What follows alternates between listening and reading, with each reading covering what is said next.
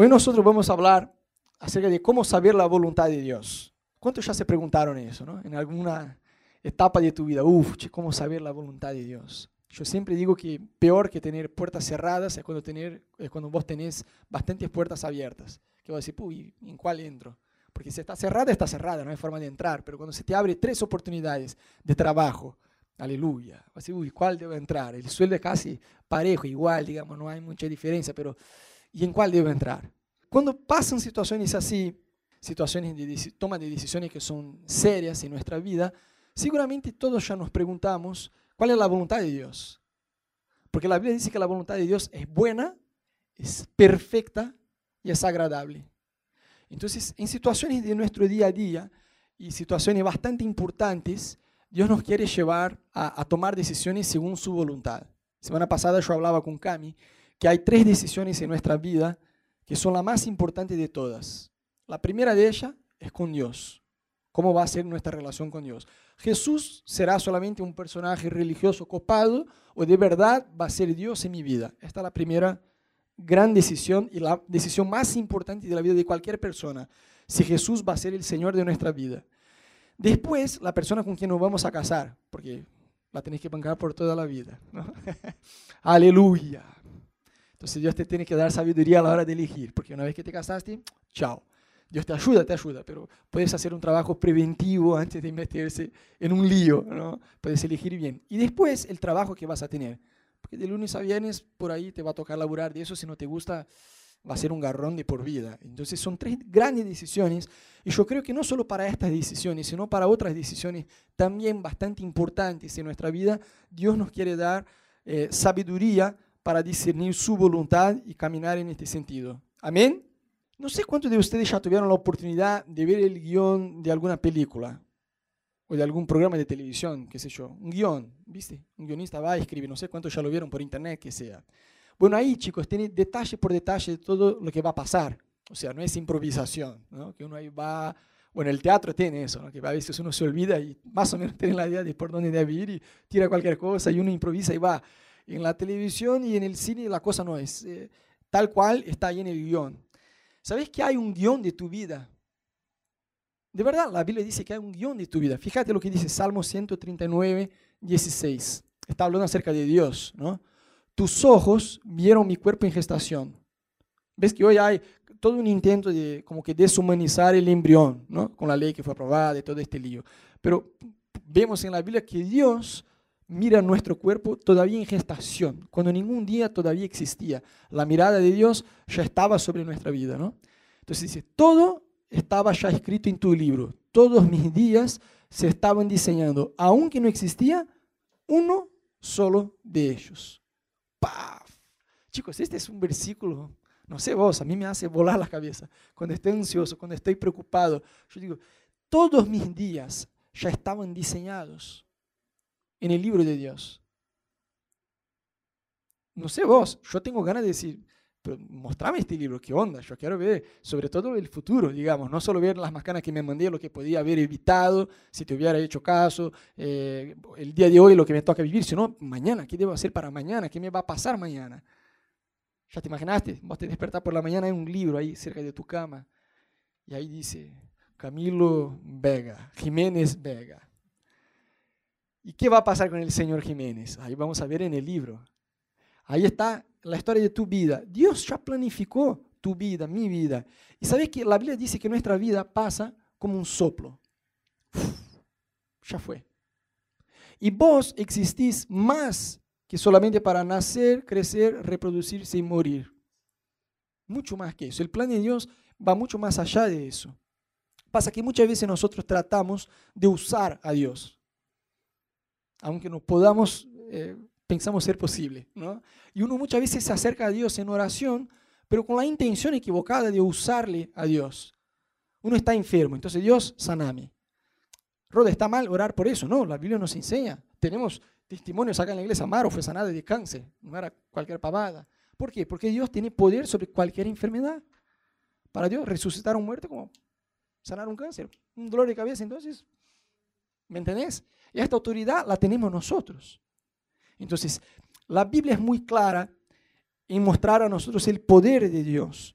Pasa que muchas veces uno trata de usar a Dios, hacemos de Dios como si fuera una suerte de carrito de mercado, ¿viste? Que uno va por el pasillo espiritual y dice, quiero paz, ahora cinco frascos de alegría, cinco más de tranquilidad, unos dos más de esperanza, listo, mi changuito está lleno, me voy, mañana vuelvo.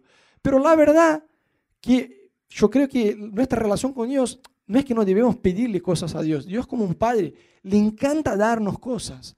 Pero yo siempre digo que la madurez espiritual de una persona, vos ves al inicio uno llega a la iglesia y va así, ¿no? Señor, eh, saname eh, mis emociones, mi enfermedad, dame un trabajo mejor, con un mejor sueldo, eh, dame una novia, mata a mi suegra, todas estas bendiciones, ¿no? Uno va orando a estas cosas. Pero con el paso del tiempo, no es que vos dejás de pedir cosas a Dios, pero en lugar de decir, Señor, dame, dame, dame, dame, vos pasás en oración a decir, Señor, toma, te doy. ¿Te doy qué? Mis días, mis energías. Mira el dibujo este. Es un soplo. A veces uno dice, no, yo quiero, usar, yo quiero ser usado por Dios, quiero caminar los propósitos de Dios, pero la vida pasa muy rápido y muchas veces uno, algunas fichas nos caen ya bastante avanzadas y vos decís, sí, ya no nos da el tiempo. Yo le decía a Ana, eh, viste que a veces vemos este, hay un término en inglés, ¿cómo era? Workaholic, ¿no? que es uno que está adicto al trabajo, que no descansa nunca. Y Ana muchas veces viene, entra al estudio, yo estoy ahí trabajando y Ana dice, amor, hoy es tu día de descanso, tenés que descansar. Yo digo, no, ya sé, solo una pavada acá que estoy haciendo. Ella dice, vos sos un workaholic, pero para el reino de Dios. Vos tenés que descansar. Yo, está bien, dame cinco minutos. Y este cinco minutos a veces voy, ¿no? Pero bueno, es algo, en realidad está malo, yo debería descansar más. Pero a mí me encanta trabajar por el reino de Dios porque la vida es un soplo. Yo digo, Ana, que si hablamos de ser usados por Dios, hay como una, una franja de tiempo que es el periodo donde uno, donde uno tiene más energía para servir a Dios. Por ejemplo, la Biblia dice, si uno quiere ser pastor, ¿no? Primero cuide bien su casa. La Biblia no dice la edad. Uno para ser pastor debe tener por lo menos tantos años. No dice, pero dice que sí debe cuidar bien, en primer lugar, de su casa, lo que nos lleva a pensar que debe cruzar la etapa de emanciparse de los papás, aunque no sea casado. ¿Me siguen? Entonces, ponele 25 años más o menos, un promedio. Y ponele que uno arranca temprano, ¿no? Yo me casé con 25 años. Algunos están atrasados. Este... Y con 25 años me casé, pero viste que en el ministerio, ponele que hasta que vos empieces a, a, tener una dirección, una orientación de Dios más clara, redondeamos a los 30.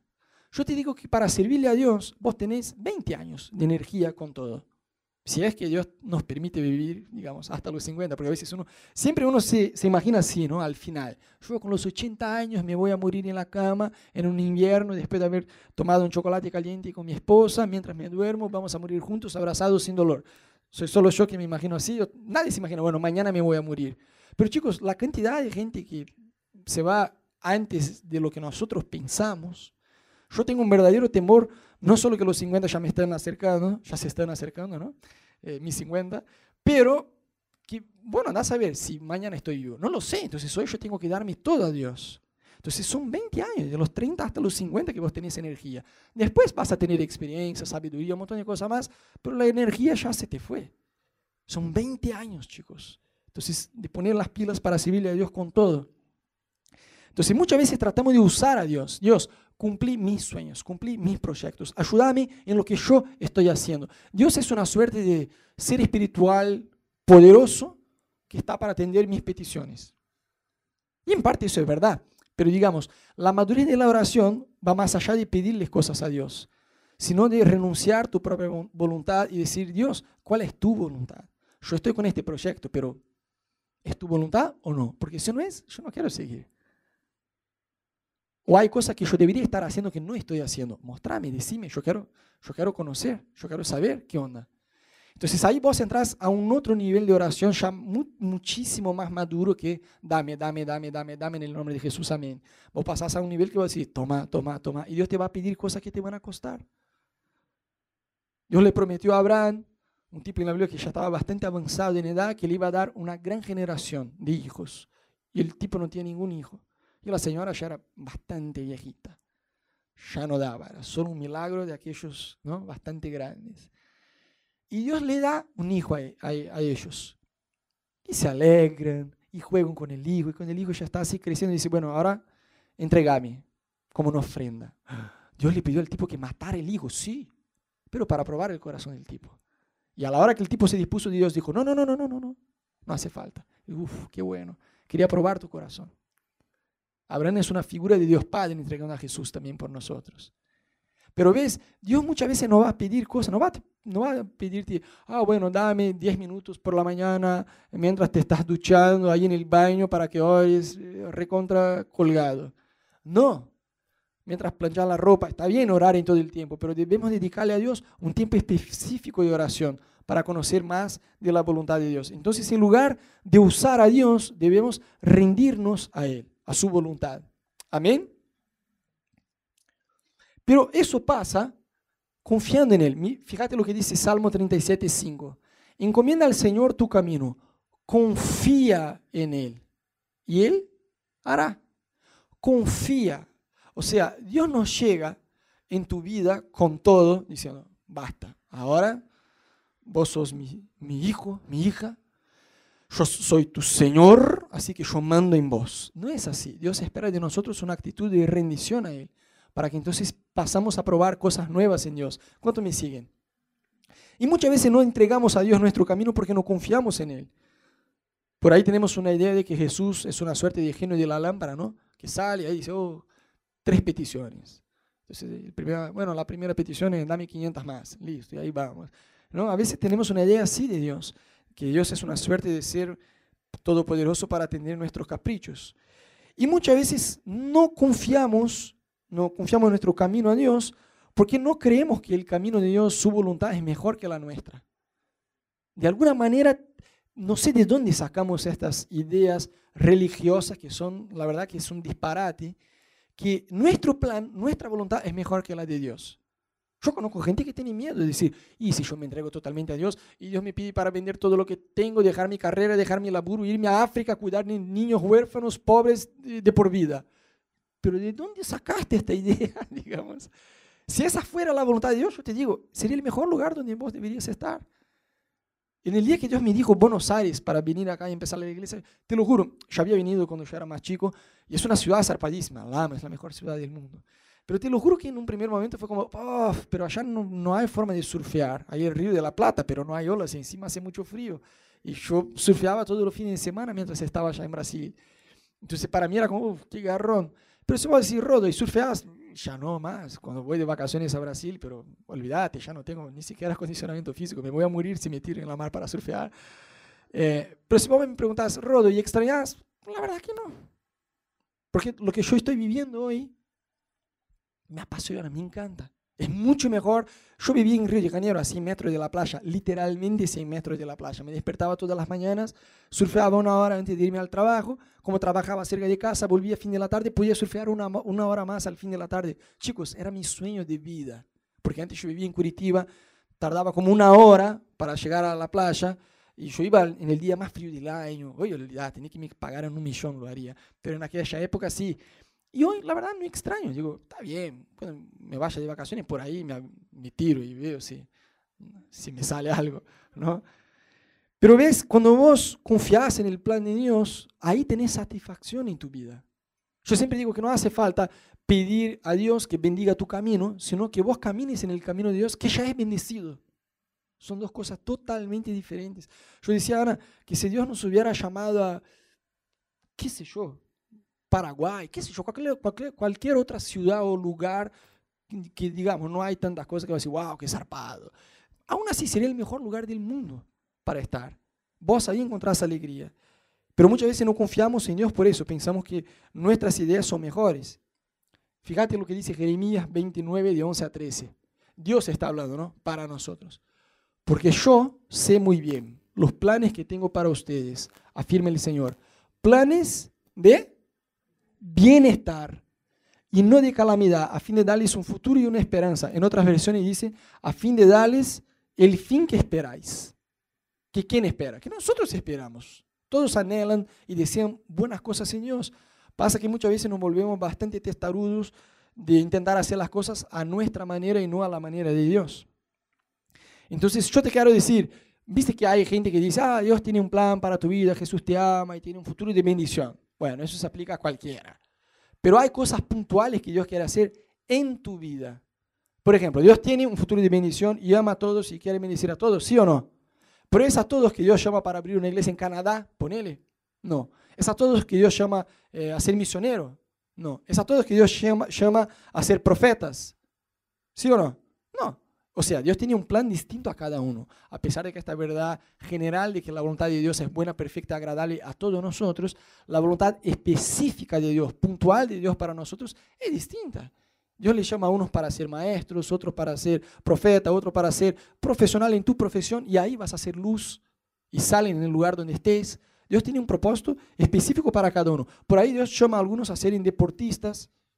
No lo sé. ¿Me entendés? O sea, la voluntad de Dios a cada uno, el libro que Dios eh, tiene, Dios es bastante creativo. Eh, mi libro no es igual que el tuyo. El tuyo no es igual a la persona que está a tu lado. Porque Dios es un ser creativo la cantidad de días que uno va a vivir es diferente de la, del otro, de lo que va a probar, de lo que va a hacer, pero eso tiene que ver con el plan de Dios para tu vida. Y yo conozco gente que pasa la vida preguntándose lo que Dios tiene para mí. Digamos, puntual, más allá de servir en una iglesia, cosa básica, ¿no? No dejar de congregarse, eh, leer la Biblia, conectarse con Dios, hacer amigos. Eso está bien, pero digamos, de forma prolija y precisa, ¿qué es lo que Dios tiene para vos? Dios no quiere que vos estés de por vida pensando, qué sé yo, y probando, ahora intento eso, ahora intento el otro. Porque ahí vos estás como una cucaracha tonta de un lado a otro, ¿ves? Te hacen una propuesta de laburo acá, vos vas. Y ahí te hacen otra propuesta de laburo en otra ciudad, ahí te vas. Y ahí vas, ¿ves? Como una pelotita de tenis en un partido, de un lado a otro, de un lado a otro. Donde se te abren las oportunidades, vos vas. Dios quiere darte una perspectiva más a largo plazo. ¿Cuánto me siguen? Por muchísimos años yo tenía eh, ganas pero no tenía una palabra precisa de Dios de lo que deberíamos hacer. Pero llegó un punto donde yo dije, bueno, basta, ya está, ahora ya me casé, ya estoy casado, estamos avanzando juntos en el ministerio, yo quiero saber de forma precisa qué está en el libro de Dios para mi vida. Y ahí empezó todo el proceso de Buenos Aires. Tiene mucho más que ver con nuestras ganas de buscar escuchar eso de Dios que de Dios en hablarnos. ¿Me siguen? Entonces yo te quiero desafiar a perseguir, perseguir en oración. Dios, mostrame, ¿qué vos tenés para mi vida? ¿Qué querés hacer de mi vida? En cinco años, en diez años, en quince años. Los que son más cercanos a nosotros saben que somos bastante hinchas con este tema. Cuando nos juntamos, ¿dónde te imaginas en dos años más? Y en cinco años más. Y en quince años más. ¿Qué vas a estar haciendo?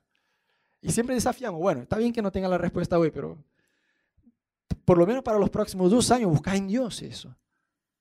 ¿Qué vas a estar haciendo para Dios? ¿Qué va, ¿Qué va a ser de tu familia? ¿Qué va a ser de tu vida financiera? Hay que tener planes para poder probar cosas, porque a veces uno espera como, bueno, el día de mañana solo Dios sabe lo que venga, bienvenido, y es eso. Pero uno puede planificar el futuro y sembrar para el futuro. ¿Cuánto me acompaña? Bien.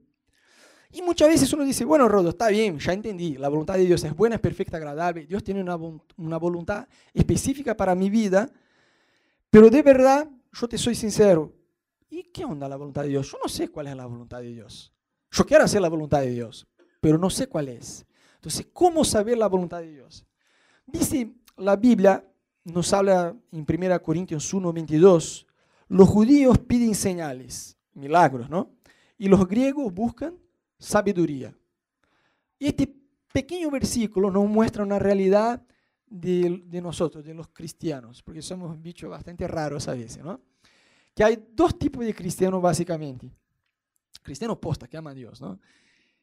Unos buscan señales, milagros, que son los que les encanta más la parte sobrenatural de la cosa. Yo pasé a frente, yo lloré, yo sentí el Espíritu Santo, me quedé con piel de gallina en la alabanza, ¿viste? Yo tuve un sueño y venía un árbol y qué sé yo, tiene todo. ¿Ves que hay, nosotros cristianos somos bichos raros? Y a veces hay este tipo de cristiano que es más emocional, más, más impulsivo, ¿no? Somos nosotros. Y hay el otro tipo de cristiano que es más razón, eh, digamos, más, va a pensar más, ¿no? Va a decir, bueno, yo quiero razonar respecto a este tema, quiero que vos me des sabiduría, como muestra la Biblia. Los judíos eran los señales y los gentiles eran los griegos eran la sabiduría. Y así somos los cristianos. Hay cristianos que son, no, no, no, no. Está bien, sentí piel de gallina, todo eso va de 10, pero mostrame en la Biblia si debo hacer eso o no. Y está bien tener las dos cosas, tener la sabiduría y tener la parte de la pasión por Dios. Porque si muchas veces uno se basa solo en las emociones, puede ser que te emocionaste en el momento que pasaste a frente, ¿no? Y por ahí, qué sé yo, no escuchaste exactamente la voz de Dios y ahí pensás algo y tomas una decisión basada en una única experiencia y te va mal las cosas. Y por otro lado, si vos dejas a un costado toda la parte sobrenatural y te basás solamente en la palabra de Dios, aleluya, ¿no? Obviamente hay que basarse en la palabra de Dios, pero digo, ahí no va a estar primero Rodolfo 5.2, andate a Buenos Aires, no está. Está, vayan por todas las naciones, predican el Evangelio, pero hasta todas las naciones, eh, Dios tenía algo puntual, que era Buenos Aires para nosotros. ¿Cuánto me siguen? Entonces no debemos irnos a ningún extremo. Amén. Sin embargo, hay una forma, si uno está en duda, dice, yo siento algo. Vamos a usar el lenguaje del creyente, ¿no? Yo siento en mi corazón. ¿Qué debo hacer eso? ¿Qué debo estudiar eso? ¿Qué debo dedicarme a eso? Que Dios tiene un llamado en este sentido para mí. Yo siento en mi corazón. Pero ¿cómo saber si realmente es la voluntad de Dios? Entonces, eso es algo que nosotros debemos madurar en discernir un conjunto de cosas. Yo escuché una historia y les quiero mostrar que son las siete luces de la voluntad de Dios. ¿Cómo así? Eh, ¿Ves que cuando un barco, un, un navío por ahí va a llegar, una embarcación va a estacionar, por así decirlo, vamos a usar el lenguaje de, auto, de que no tiene nada que ver con náutica, ¿no? Eh, un tipo ahí, ¿cómo se llama? Que agarra el leme y... El marinero, ponele, lo hacemos más sencillo, nadie escapa con este tema. El marinero tiene que ahí estacionar el navío en el puerto seguro, ponele. Y lo va a hacer a la noche. Y ponele que es una zona más peligrosa. Por ahí hay otros barcos que hundieron y tienen ahí el casco, eh, la, ¿cómo se llama? La embarcación ya hundida, pero casi ahí en la superficie del lago, o sea, es peligroso. El chabón no puede ir, bueno, yo creo que es por acá y acá me voy, porque ahí se choca con él, con otras cosas, por ahí hay bancos de arena, es todo un tema de encontrar el canal correcto para llegar y dejar ahí la embarcación. Y ellos tienen luces que se alinean en el camino, sobre todo por la noche, ¿no?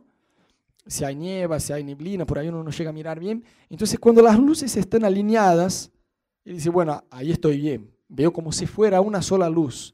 Y si están desalineadas, él ya sabe, bueno, déjame alinear primero y después avanzo. Porque si yo trato de avanzar así, me voy a chocar, me voy a hundir cualquier cosa, pero no voy a llegar al destino con seguridad. De la misma manera, yo creo que hay algunas, hay un conjunto de cosas, de luces, por así decir, que debemos alinear en nuestra vida. Y cuando alineamos ellas, podemos decir, bueno, puedo avanzar en lo que yo estoy sintiendo en mi corazón con más seguridad de no hundir mi barco. No, no hace falta, vamos a ver siete luces. No hace falta que tenga las siete alineadas en tu vida porque a veces este, no se da que estén todas alineadas, pero por lo menos cuatro es un buen número, obviamente cuanto más, mejor, con más seguridad avanzás. Pero por lo menos cuatro luces de estas que le voy a mostrar, está bueno que antes que tome una decisión seria en tu vida, que te fijes si tenés. Entonces la primera de ellas es convicción interior. Yo no voy a leer porque es bastante largo, prefiero decirles más rápido. Está en Hechos 21, de 10 a 14. Pablo se había juntado con un grupo de creyentes y Pablo tenía ganas de irse a, a Jerusalén predicar el Evangelio, pero en aquella época había una gran persecución en contra de los creyentes. Entonces la Biblia dice que vino un profeta a la casa donde estaba Pablo, agarró el cinto de Pablo, lo ató sus manos y pies con su propio cinto y, dijo, y, dice ahí, ¿no? A ver. Esto dice el Espíritu Santo, así atarán los judíos en Jerusalén al varón de quien es este cinto. En otras palabras, estaba diciendo, te van a matar, porque te van a atar, te, están buscando, si vos vas a Jerusalén, te van a atrapar. Y dice la Biblia que todos rogaron a, Pablo, casi puse Pedro ahí, eh, eh, todos los, sus amigos que estaban ahí con, con Pablo, le rogaron a él, no te vayas, te van a agarrar el Espíritu Santo está diciendo, escucha al profeta. Y Pablo dice, mira, ¿qué ustedes hacen llorando y quebrantando, quebrantándome el corazón? Porque yo estoy dispuesto no solo a ser atado, pero eh, aún a morir en Jerusalén por el nombre del Señor Jesús. Wow. Y ahí dijeron, ¿no? ¿y cómo no le pudimos persuadir? Desistimos diciendo que se haga la voluntad de Dios. Chicos, si Pablo fuera un tipo más flojo con Dios, puede decir, bueno, está bien, ¿viste? El Espíritu Santo está profetizando que me van a atrapar, todos acá me están diciendo no te vayas, a lo mejor me quedo, ¿viste? Eh, tengo que hacer caso a la profecía. La Biblia dice que no debemos menospreciar a, la, desechar las profecías. Entonces, eh, el Espíritu Santo me está diciendo que me quede. Y no, la verdad, el Espíritu Santo estaba como que siendo bondadoso y dice, mira, la cosa no te va a ir bien allá, pero sí es mi voluntad. Y Pablo tenía la disposición. Imagínate que muestra que todos sus amigos trataron de convencer a que no hiciera y el chabón hizo, fue. Y lo atraparon tal como dice la Biblia. Pero el tipo tenía convicción. Uno no va a hacer eso emocionado. Uno debe tener convicción. Fíjate la convicción que Pablo tenía. El Espíritu Santo me está profetizando, me está diciendo, te van a atrapar, te van a matar, pero aún así voy porque yo quiero predicar. Yo siento en mi corazón que este es mi llamado. Si uno no tiene convicción, este es el momento que uno dice, uh, no, gracias. ¿Sabe que cuando llegamos a Buenos Aires, no es que llegamos y todo nos fue re bien? En Brasil yo daba clase para los empleados de televisión Globo en Brasil, que sería como Telefe acá. Digamos, en mi área no podía haber tenido oportunidad mejor allá. Tenía un excelente sueldo, estaba recontra cómoda allá. Ana también, digamos, plata teníamos bastante allá, todo nos iba bien. Y cuando venimos yo tenía una, viste que uno fantasía un poco, ¿no? Uno se imagina cosas que no tienen nada que ver. No, la, la bendición de Dios, la Biblia dice que Dios bendice. Entonces, en Buenos Aires yo ya me fijé, hay el canal de televisión Fox. Por ahí voy a llegar, Dios me va a abrir una oportunidad de laburo increíble. Voy a ser el supervisor de efectos visuales de Fox y voy a ganar un sueldo recontra bueno. bueno, llegué y me tocó trabajar de call center, vendiendo seguros por, por teléfono. ¿Ves? Yo era el chabón este que te llamaba 7 horas de la mañana en un sábado. Hola, señor Camilo Jiménez. Yo te llamo porque vos tenés un beneficio para ser activado por ser usuario de tarjeta de pip, pip. Ya me cortaban, era así. Y el camino pues, después está bien, Dios me abrió una oportunidad, yo trabajé en una multinacional, trabajé en otros lugares copados, hoy estoy más dedicado a la iglesia y sigo trabajando por internet también y dando clases en una escuela de cine en Palermo. Dios nos bendijo, pero el camino por lo cual Dios nos lleva, muchas veces uno no entiende, pero eso es confiar en Dios. Entonces, convicción, si en este momento no hubiera convicción, decíamos, bueno, listo, volvemos a Brasil, ¿qué estamos haciendo acá? Ana no podía laburar de médica por tres años porque no tenía eh, la matrícula, tenía que revalidar todo el el proceso, ¿me entendés? Volveríamos a Brasil, listo, ya está, intentamos, no se dio como me imaginaba. Pero si vos tenés convicción, vos no regresás en tus convicciones. Vos te quedás parado en el lugar donde está. Me casé, uh, no, nos llevamos bien. Vamos a aprender a llevarnos bien. Voy a morir tratando de llevarme bien con esta bendecida mujer que un día me enamoré, pero no me voy a divorciar porque es una convicción. Ahora me estoy congregando en este lugar, oh, resarpado. Y, pero ahí Pedro viene y pifea conmigo olímpicamente. Ah, me amargo con Pedro y me voy a otro lado. Y de ahí me voy a otra iglesia. Y ahí estoy como esta pelotita del tenis. Igual que el chabón que va sin ningún propósito, cambiando de un lado al otro solamente por trabajo. A veces uno hace eso con iglesia porque no tiene convicciones personales.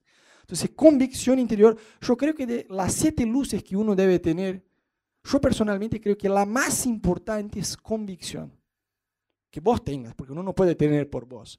Yo te puedo decir, che, yo siento en mi corazón, Camilo, que vas a abrir una iglesia en España, qué sé yo. Yo puedo sentir algo así, pero si él no tiene, no puede ir bajo mi convicción. No, Rodo, sumisión a autoridad, me voy. Ajá, y el primer problema que tengas vas a volver, porque vos tenés que tener la convicción. Yo siempre digo que decisiones personales no traen consecuencias colectivas. Es mucho más cómodo para muchos cristianos que el pastor diga qué debe hacer. Che, ¿y qué, qué, debo hacer? No, yo no te voy a decir qué, lo, qué vos tenés que hacer. Algunos se enojan a veces. no te voy a decir. Te voy a decir lo que la Biblia dice respecto a este tema, pero lo que vos vas a hacer, vaya vos con, vos con Dios. Si querés te digo lo que yo haría en tu lugar, pero no te, estoy, no te estoy diciendo que vos tenés que hacer lo que te estoy diciendo. Porque la responsabilidad es tuya. Es mucho más fácil decir, no, Rodo me dijo para hacer eso y no me fue, no me fue bien la culpa la tiene Rodo. No, no, no, no, no, no. Vos con Dios tenés que saber. Con Ana siempre a la hora de hacer consejería decimos, mira, la Biblia dice, dice eso. Si querés saber mi opinión personal, que es mucho menos importante de lo que dice la Biblia, según la Biblia, si yo estuviera en tu lugar, harías eso, eso y eso. Ahora, no te estoy diciendo que vas a tener que hacer exactamente así. Eso es vos con Dios. Convicción interior, convicción personal. Sí o no. Convicción es convicción, no, no, hay lugar a dudas. Yo sé, porque sé, porque sé. eso es lo que yo estoy haciendo es voluntad de Dios. Eso es lo que quiero lanzarme en hacer es la voluntad de Dios. Convicción. Esta es la primera luz interior. Después, las escrituras. No te da para decir, Rodo, me aburrí de mi esposa y yo siento en mi espíritu que la voluntad de Dios es que me dé una otra bendición, una otra mujer mucho más tranqui que esta que yo tengo, que es bastante testaruda. Entonces, yo creo que es la voluntad de Dios que yo deje esta mi mujer y me enganche con otra. No, no, no. no. La Biblia claramente muestra lo contrario. Marido de una sola mujer. Listo. Entonces, Dios no te va a decir nada en contra a lo que está acá. Por ejemplo, Ana, cuando llegó acá en Buenos Aires, mucha gente le decía a ella, mira, vos no tenés la matrícula de médica, pero sí te da de elaborar de médica. Vos podés usar la matrícula de otra persona. Y tanto es así que el hospital te toma, pero te paga mitad del sueldo. Pero por lo menos ya laburas de médica, tienes un buen sueldo y ya te vas enganchando de a poquito. Todo lo hacen. Y en ningún momento, Ana, como que, uh, quizás por ahí podría. No, no, ella ya tenía bastante claro. no está alineado a la ley o tengo la matrícula o no tengo la matrícula. No importa si todo lo hace o no. Si Jesús estuviera en mi lugar, seguro no lo haría. No lo voy a hacer. Y por tres años laboró de profesora de portugués, laboró de recepcionista, laboró de cualquier cosa, menos médica, hasta que tuviera la matrícula. Porque tenía una convicción alineada a la palabra de Dios. No puede decir, uh, qué, ben, qué bendición que me está abriendo. No, porque la Biblia dice que debemos estar bajo toda autoridad. ¿Cuánto me siguen?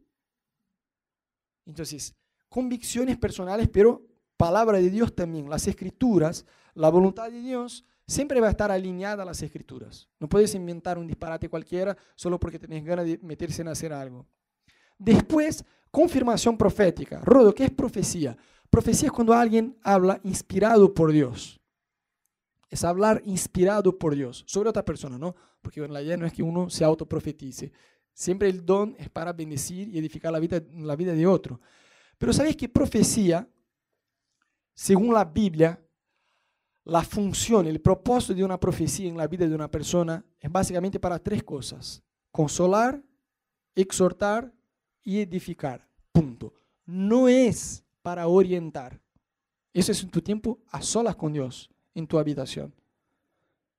Yo veo muchos cristianos que por ahí son estos que quieren que el pastor le dé una respuesta fabricada, ya hace eso, bueno, listo, yo no tengo ninguna responsabilidad, estoy solamente haciendo lo que el pastor dijo. Que desean con todo el corazón llegar a la iglesia, que el pastor venga, le ponga la mano en la cabeza, así dice el Señor, y ahí te tira lo que vos tenés que hacer o la voluntad de Dios para tu vida. No es así. A veces, yo creo en la profecía y creo que la profecía puede revelar cosas a nosotros, pero la, la profecía, ella no debe ser el guía de nuestra vida, porque yo recibí una palabra, en 1982 que Dios iba a hacer. No, eso es en nuestra habitación a solas con Dios. La palabra profética, por eso decimos confirmación. ¿Confirmación para quién? Para la persona que, que recibe. ¿Por qué? ¿Por qué confirmación? Porque ella ya escuchó de Dios algo respecto a eso. Por ejemplo, Buenos Aires. Dios nos había hablado, no, todavía no nos había hablado Buenos Aires, porque en primer lugar empezó diciendo que deberíamos salir de Brasil y que deberíamos empezar algo. Entonces, un día estaba en una reunión con un pastor que era bastante profeta, de estos que, ves, que parece que tiene un escáner que te escanea y decir, wow, solo Dios para que el tipo supiera estas cosas, ¿no? Y el tipo no sabía, porque Ana y yo tuvimos, por la gracia de Dios, la sabiduría de no compartir lo que nos estaba pasando con nadie, con la familia, con los amigos, con los pastores, con nadie. Vivimos a solas con Dios por un tiempo, este proceso, y después abrimos con algunas personas. Y en esta primera etapa, donde estábamos viviendo a solas nosotros con Dios, este proceso, me acuerdo que fuimos a una reunión y este pastor que no sabía absolutamente de nada, puso la mano en nosotros y dijo, puertas de oportunidades se abren, yo tengo un pueblo, yo tengo eh, un, pueblo eh, para ustedes y este pueblo está aguardando a ustedes. No teman, puertas de oportunidades se abren muy rápido cuando ustedes se disponen a ir. Y yo dije, wow, el chavo no sabía de nada, nada. Pero esa es una confirmación profética. O sea, él no tenía idea de lo que estaba profetizando. Yo tenía, él no tenía. Porque la profecía es así. A veces Dios usa a uno como profeta y el profeta es el que menos sabe de lo que está profetizando, porque la profecía tiene que ver con la vida de la persona a quien está recibiendo la palabra, ¿me entendés? Entonces, no tomes decisiones basadas en profecías. No pongas tu vida bajo una profecía que vos recibiste de alguien. No eh, que, la profecía no sea lo que guía tu vida. Aunque vos recibas una profecía mía, no la tomes así como, bueno, eso es lo que Dios quiere, listo, aleluya, ya está. No, no, no, no. Vos tenés que llevar eso en Dios, las convicciones tuyas con Dios. ¿Me siguen?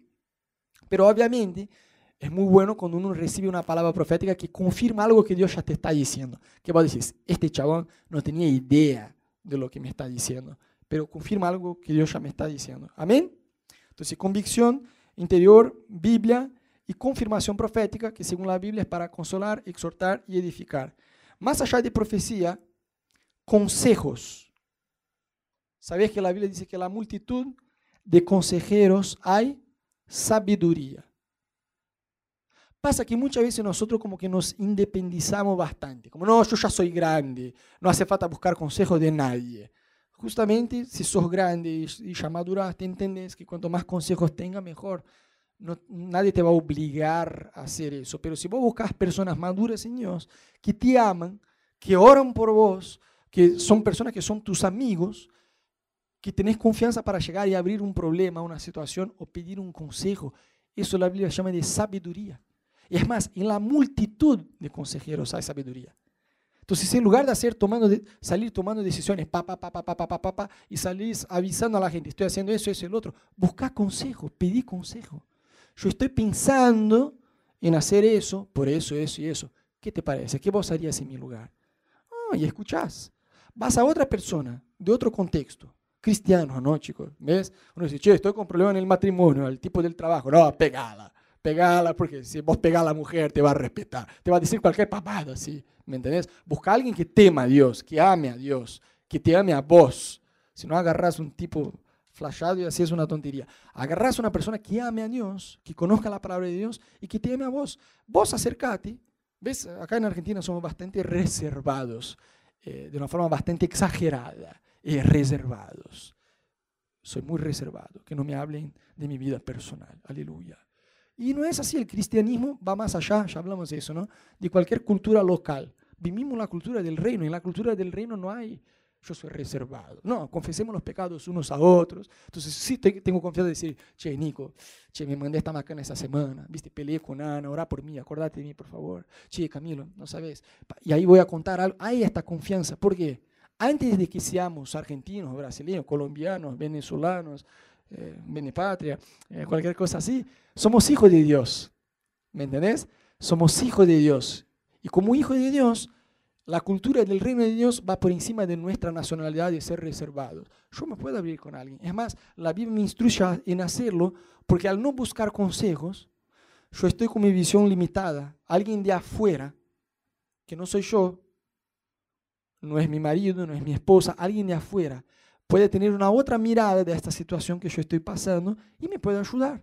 No es que me va a controlar, me va a ayudar.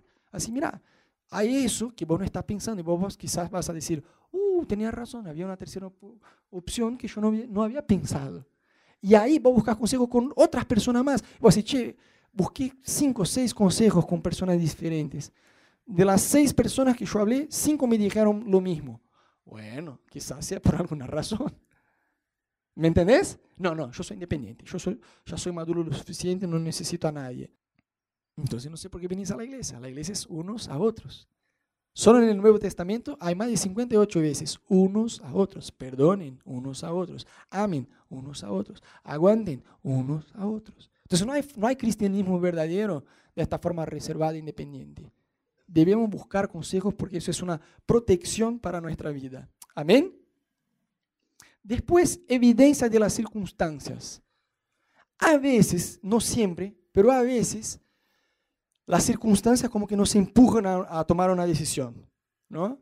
Uno empieza diciendo, Señor, yo te pido una novia rubia de ojos azules, que sea un momocito, sea creyente, sea educada, sea de buena familia, que sea, qué sé yo, una abogada y viva en Palermo y que tengamos una onda buena y uno arranca por ahí. Eso a los 20. Después a los 30 ya está, Señor, yo te pido una rubia, no hace falta que sea de ojos azules, puede ser ojos verdes por ahí. Y bueno, eh, no hace falta que sea abogada, pero que se reciba de algo. A los 35, Señor, yo te pido una mujer, eh, digamos, eh, que, que, esté acá en Buenos Aires. ¿no? Y después de los 40, ya, Señor, yo te pido solo una mujer, la que sea, flaca, gorda, no importa, mandame una mujer porque yo tengo 40. A veces la situación te empuja a tomar una decisión.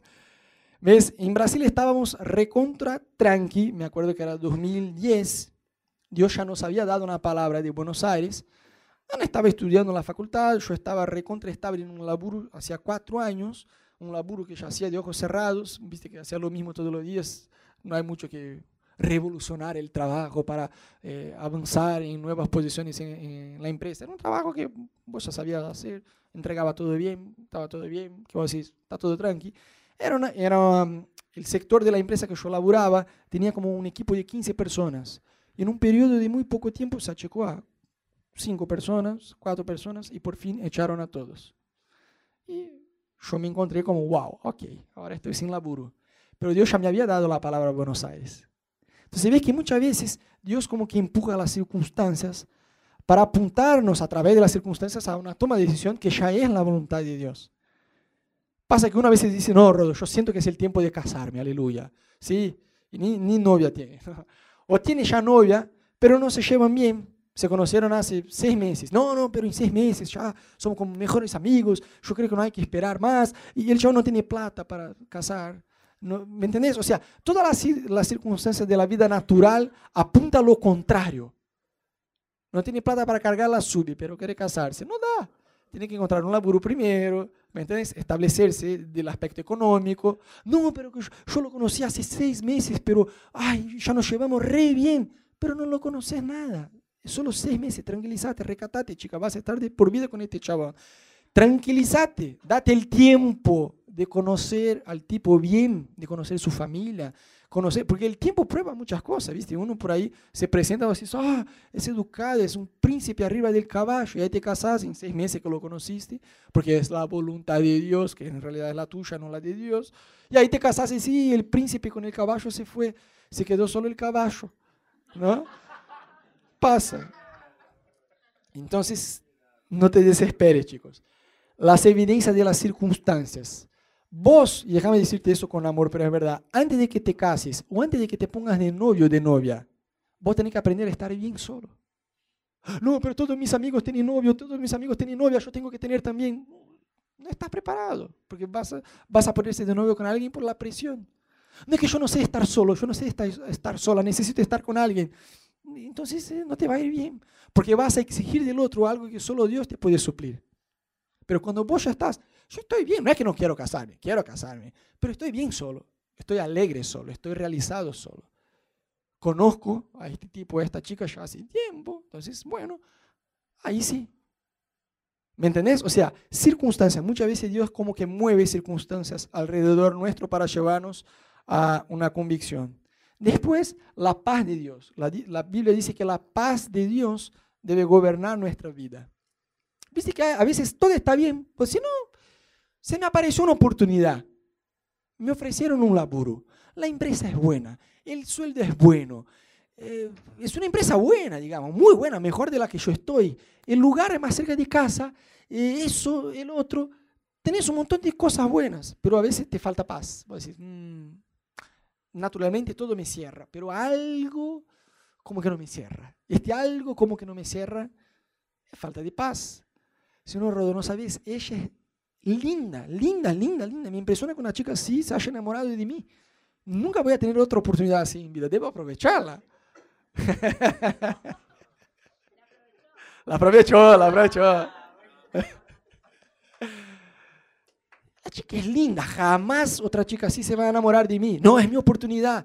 Pero algo adentro tuyo como que grita, falta de paz. Pues y si todo se diera, ¿vos te engancharías de una? Vos decís, la verdad que si yo me fuera... No, no me da, no me da, no me da, no me da porque falta de paz. Algo adentro mío como que grita, falta de paz, no tengo paz en eso. O este laburo que tiene un sueldo re bueno, está todo bien, yo no sé explicar por qué no, pero algo dentro de mí dice, no, no tengo paz en hacerlo. Escucha, cuando algo es de Dios, puede ser desafiador, yo te aseguro que venir de Brasil para Buenos Aires, vender todo lo que tenés, tu auto, despedir de la familia, salir del trabajo y venir sin laburo, es bastante desafiador. Pero yo tenía paz desafiante. En el portugués es desafiador, chicos. Me quieren corregir el portugués que lo tengo re claro. Toma.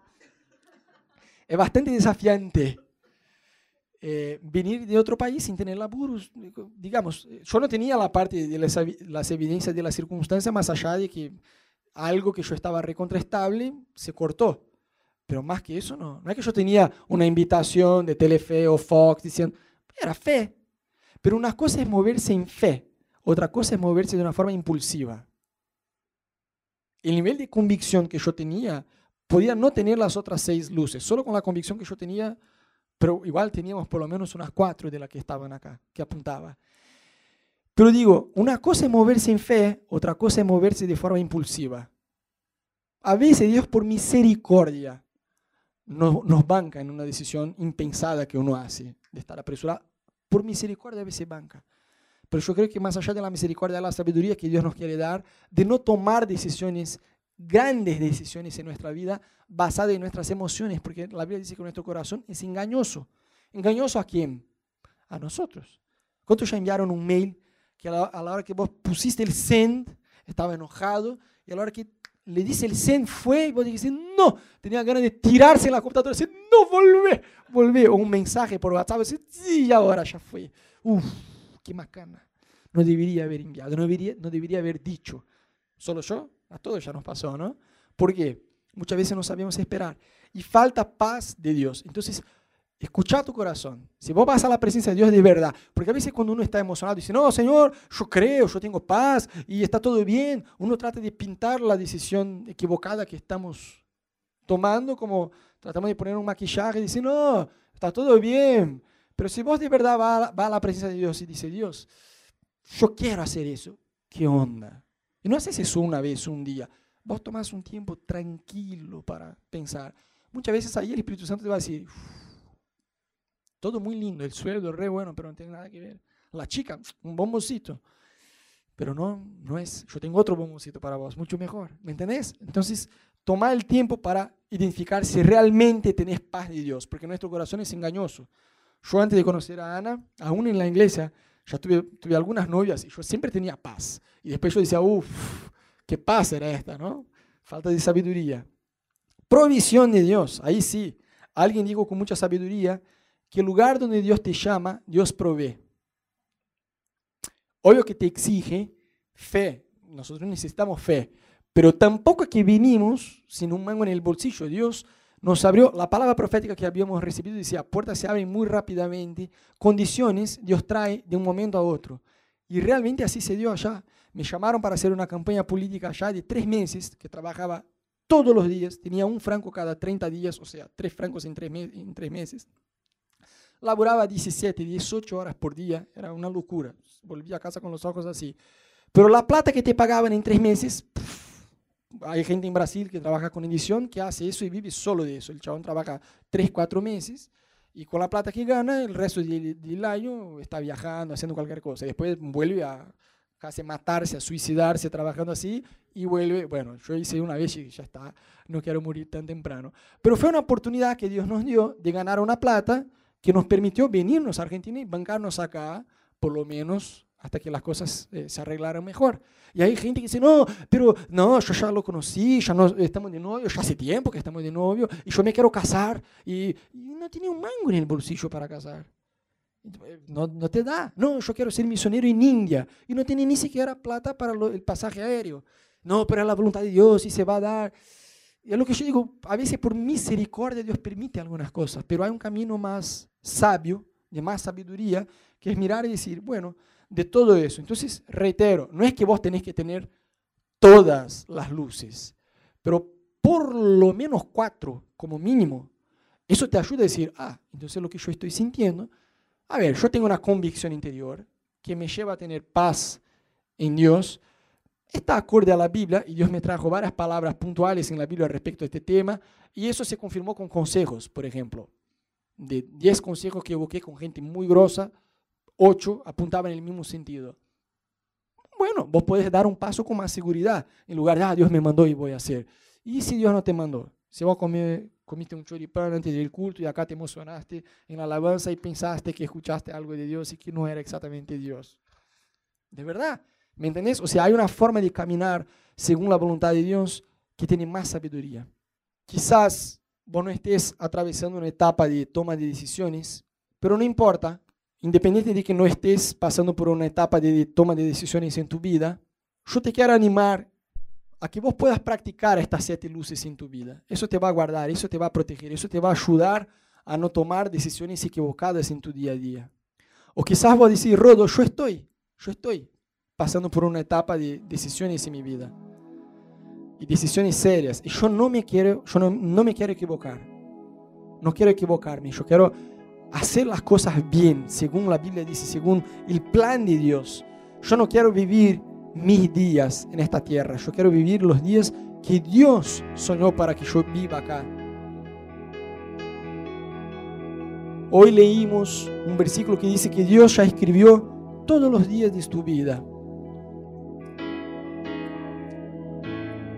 Y muchas veces nosotros no vivimos estos días porque nosotros nos mandamos a hacer cualquier cosa sin consultar de verdad a Dios. Yo creo que Dios quiere guardar a algunas personas que están pasando etapas de decisiones importantes en tu vida, de equivocarse. Seguro hay la misericordia de Dios después, hay, pero hay un camino más sabio, que es de no equivocarse, de decir, Dios, yo no quiero tomar esta decisión basado en mis emociones. Yo no quiero tomar esta decisión basado en lo que yo quiero. Yo quiero tomar esta decisión basado en tu palabra, en tu voluntad. Yo quiero confiar que tu plan para mi vida es mejor. Yo no te voy a pedir que pase a frente, pero si vos estás en una etapa de decisión, decisión importante, ¿no? No que vas a comer hoy a la noche, decisión de verdad, cosas importantes. Yo te quiero pedir que levante una de tus manos bien alto, bien alto. Como Dios, acá estoy. Amén, amén. Yo no sé cuál es la situación por la cual buscas una orientación de Dios, pero yo te quiero decir, somete tu voluntad en oración a Dios. No te apresures en tomar esta decisión. Busca consejos. Si no es conmigo y con Ana no hay problema, pero busca consejos con otras personas que sean sabios. Busca este espacio en tu vida con Dios para que Dios pueda guiar tu vida y ayudarte a tomar decisiones correctas. De ojos cerrados, dile al Señor, yo quiero hacer tu voluntad. Yo no me quiero equivocar. Y quizás vos estés acá hoy y nunca tuviste la oportunidad de entregarse por Jesús por primera vez. Quizás vos decís, Rodo, yo creo en Jesús, pero nunca tuve una oportunidad de públicamente confesarlo. Y lo quiero hacer hoy.